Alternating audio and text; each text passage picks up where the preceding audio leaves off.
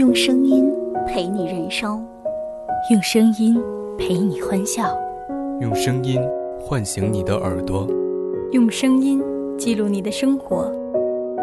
让我们用声音陪你度过无眠的夜晚，用彼此的情感还原曾经最真实的感受。你别离开，我在这里等你。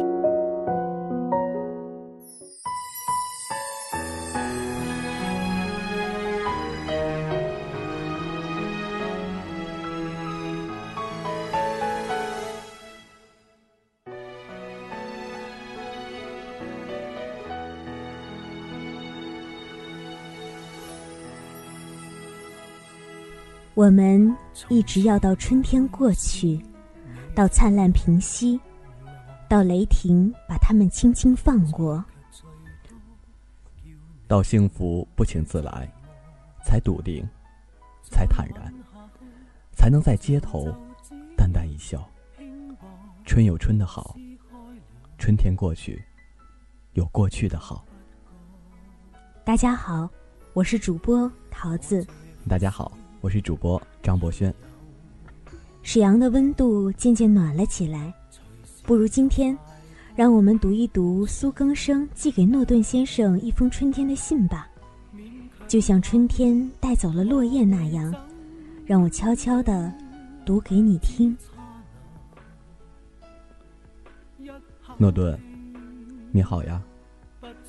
去年冬天我没有看到的那场雪。真的在暖春下了。那天我起床，看着窗外，漫天雪花飘荡在灰暗的空气里，纷纷消失在地面，只留下水迹。走在路上的时候，雪越下越大，头发上顶了一层雪花。融化后的水流到脖子里，一点都不冷。春雪就是这样，它不够冷。也不够多，在灰色的城市上抹上一层白霜，没有让这个地方好看起来。不过，这也已经足够。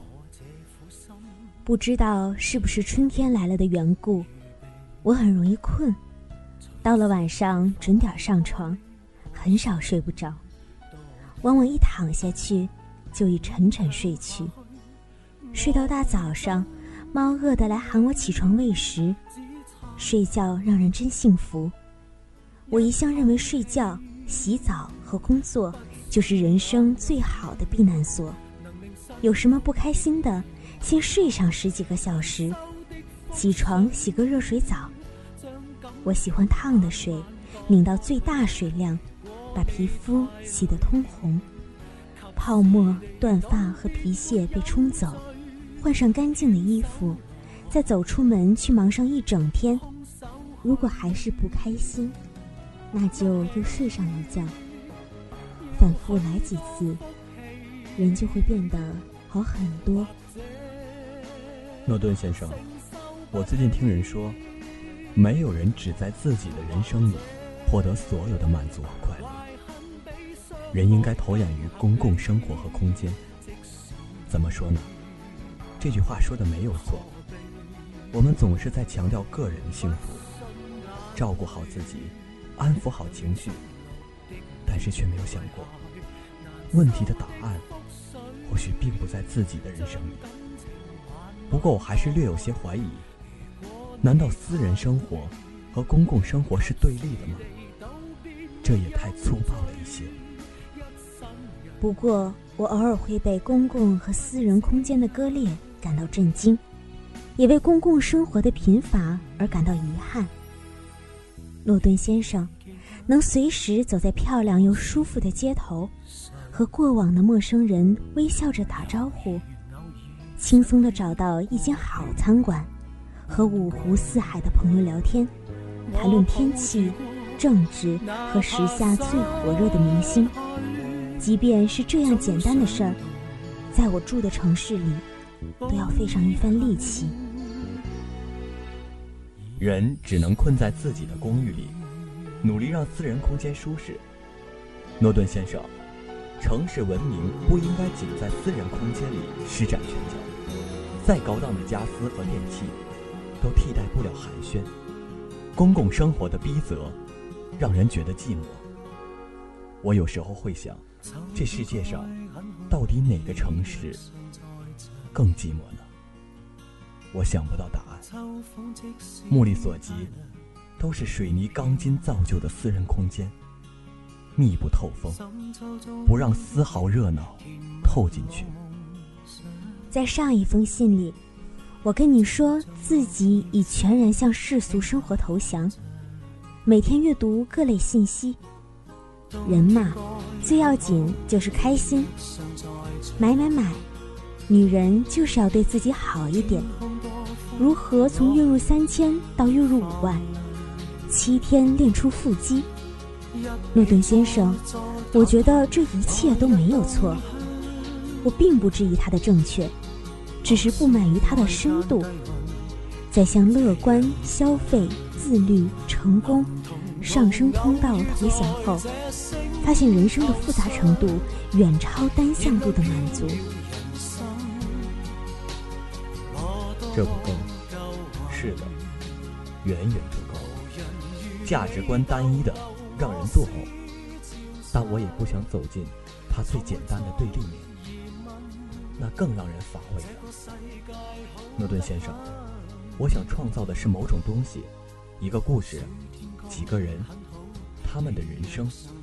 其他人寂寞的时候读了读，发现人生有另外的维度，或许是关于爱，也或许不是，或许是关于救赎，又或许关于这世界上最本质的，偶尔带来的不公。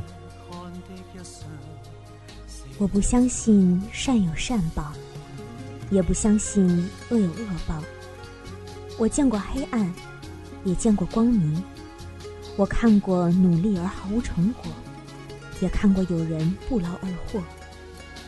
我质疑单一的价值观，警惕付出就有回报，相信人世太漫长又没有回响。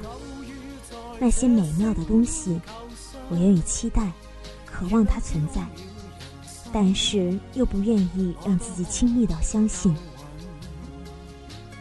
诺顿先生，我们之前说过，喜欢复杂多过简单，喜欢深刻超过浅薄。可是复杂和深刻往往会冒犯很多人。人们需要简单的真理，不喜欢复杂的真相。超过理解力的东西，通通拒之门外，这不好，对不对？我试图去理解他人的痛苦，也愿意接受别人的欢乐。如果我理解不了，我只替自己惋惜。我偶尔会想，我们到底生活在什么样的时代里呢？其实我不太喜欢“时代”这个词语。只是一时没想到更好的表达方式。人们为时代赋予了过多的界限，以及激荡的情绪。我应该这么思考：我们到底生活在哪个时间维度里？从野蛮到文明，从乡村到城市，从简单到复杂，我已经不想接受任何单一的划分了。诺顿先生。我想触摸时间和空间，感受混乱和活力。虽然这让我恐慌，但是这很真实，是吗？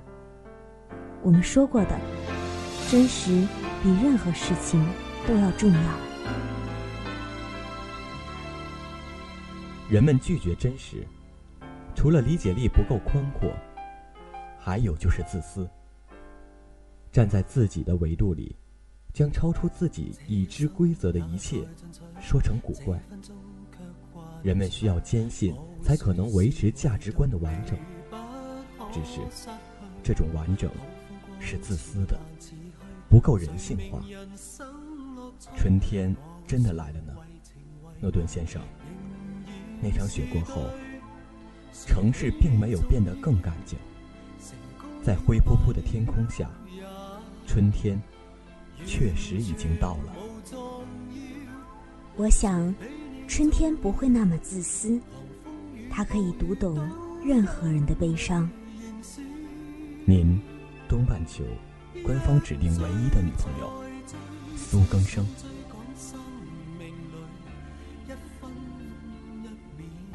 携手导播李欣然、邀乃馨，感谢您的倾听。我们下期再见。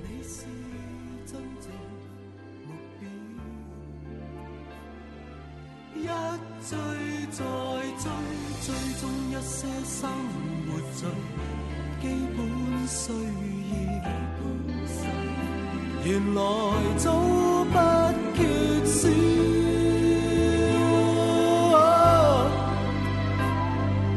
有了你即使平凡，却最重要。